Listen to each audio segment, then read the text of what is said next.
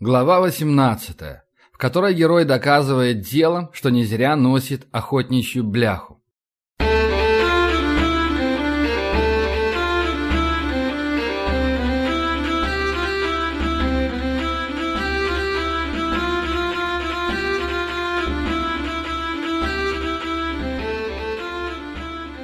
«Думаю, что здесь», — сказал Васька. Сейчас он был совсем не похож на того себя, которого мы видели еще пару часов назад. Замерзшего, растрепанного и мокрого. Теперь он был собран, одет в пыльник с капюшоном, в руках стеклянный шар с запаянным в него могильным прахом. Прах к праху – основа заклинания для поиска нежити. Нежить магической ауры не имеет, так ее не обнаружишь, а вот такие талисманы Васькины к ней ведут. Мы всего минут тридцать по берегу покатались, пока некрорадар не засветился тусклым белым светом в руках некроманта и не заледенел. Катались мы не одни.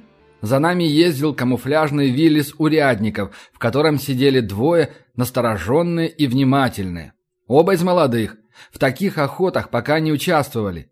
Без присутствия урядников я в чужое место войти не могу, даже если там вампиры с упырями хороводы водят. А так, все по закону. «Похоже», — сказал я, глядя в место, куда привел нас радар. «Склад. И выглядит давно запертым. От норок поискать придется». «Почему?» — шепнула Маша, сидящая за рулем. «И почему от норок?» «Мусор под воротами», — объяснил я. «Если бы их открывали, то его бы створками смело. Поэтому любому сведущему человеку ясно, нет там никого. Но радар показывает, что есть, значит, продолжай». Радар привел нас в район купеческих лабазов, тех самых, что охранял покойный вератский шпион Мрак. Причем самый дальний конец, к складам, где или хранили нечто не слишком продаваемое, или которое пустовали. Арендовать стремились в первую очередь те лабазы, что ближе к воротам, где можно было лавку пристроить. Похоже, что сам Мрак этот склад снял для дел ему одному известных. «Ладно, схожу, посмотрю», – прошептал я. «Погоди!» – шепнул Васька.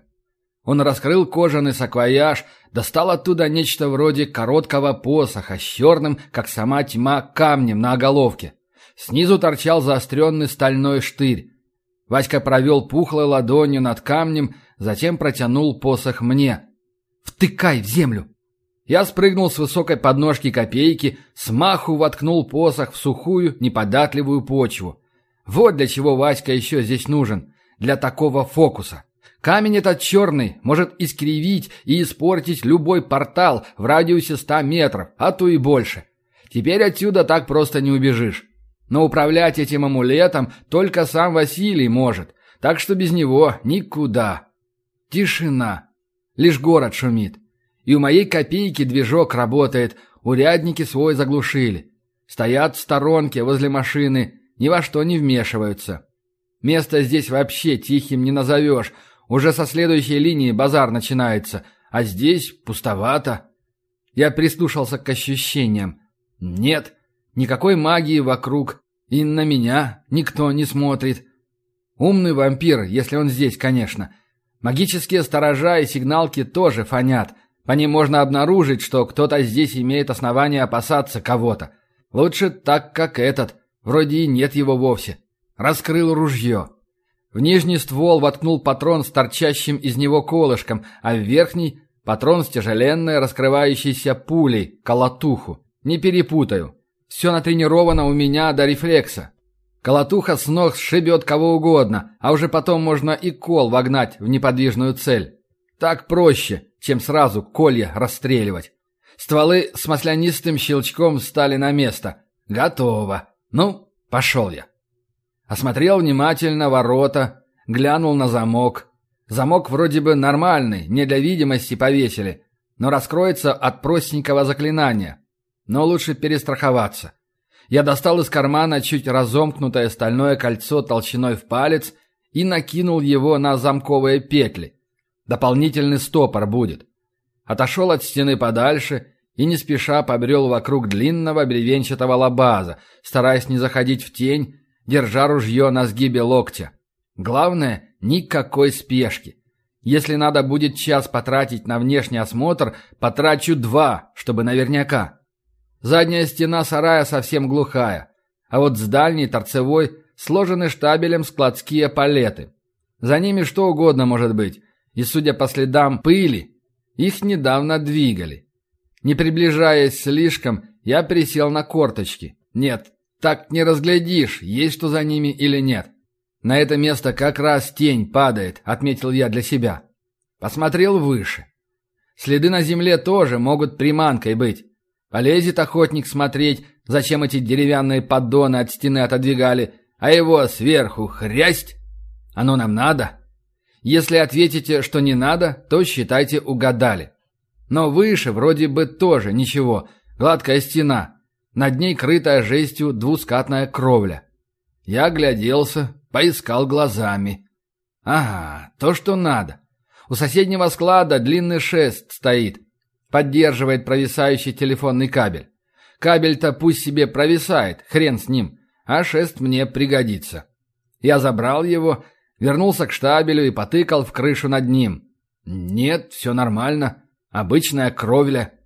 А если с сюрпризом, то я его не нашел. Минус мне тогда. Вампир его нарисует. Посмотрим теперь за палетами, что там. Вручную таскать не годится, ибо придется ружье за спину закинуть, чтобы руки освободить. Опасно. Все же иногда помощник нужен. А сегодня со мной Маша. Хм, а неплохо. Я быстрым шагом вышел из-за угла склада, подошел к машине. «Маша, давай за мной.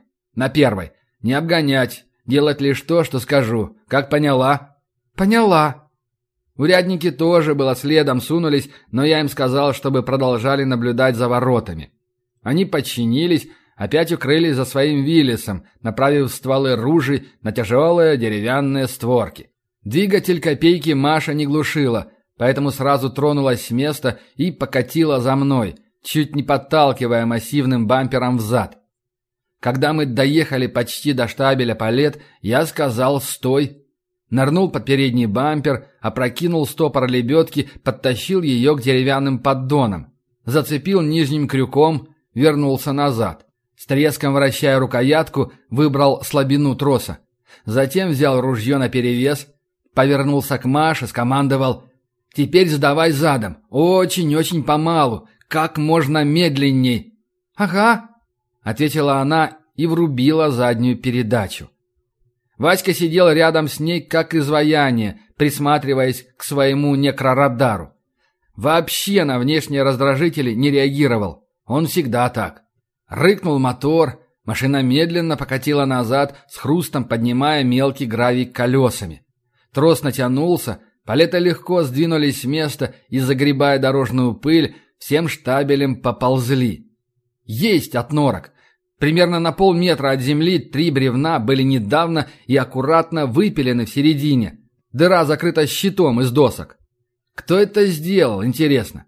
Это ведь не сам вампир. Мрак для него постарался. Так, от норок тесный. Лезть через него внутрь – последнее дело. Но если ломиться через главные ворота, то тот, кто прячется внутри, может выскочить отсюда. И плевать, что солнце светит.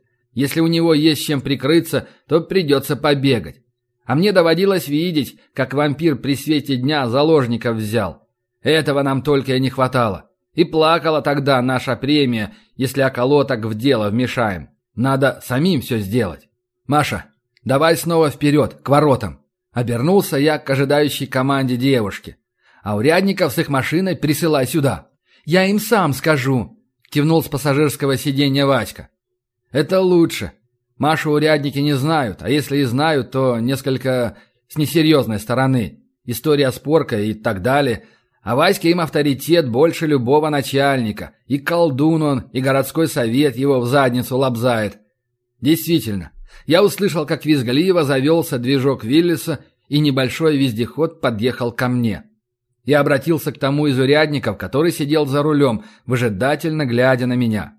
«Хлопцы, Вмешиваться вам нельзя, но помощь мне понадобится. Значит так, я вас пока прикрываю, а вы приставляете два поддона стоями к стене, а затем один из вас подает машину к ним таким образом, чтобы прижать их намертво. Все понятно?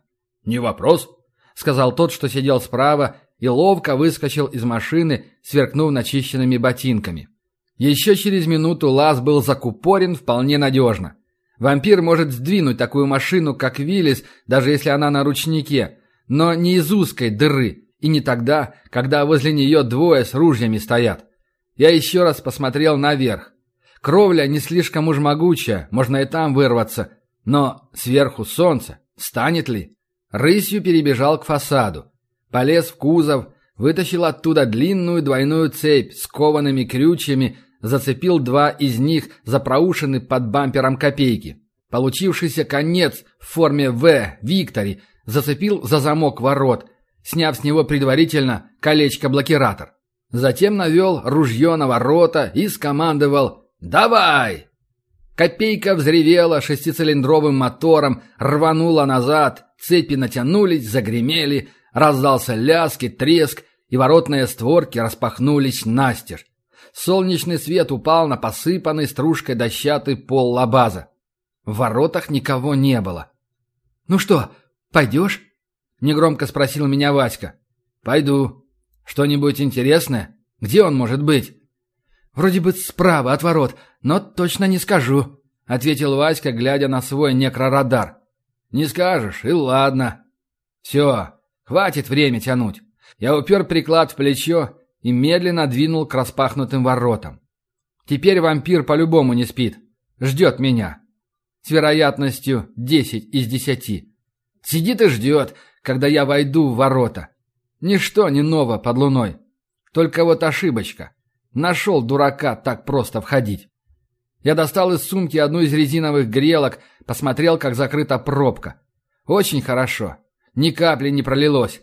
Затем достал из кармана совсем небольшую 30-граммовую тротиловую шашку и гранатный запал.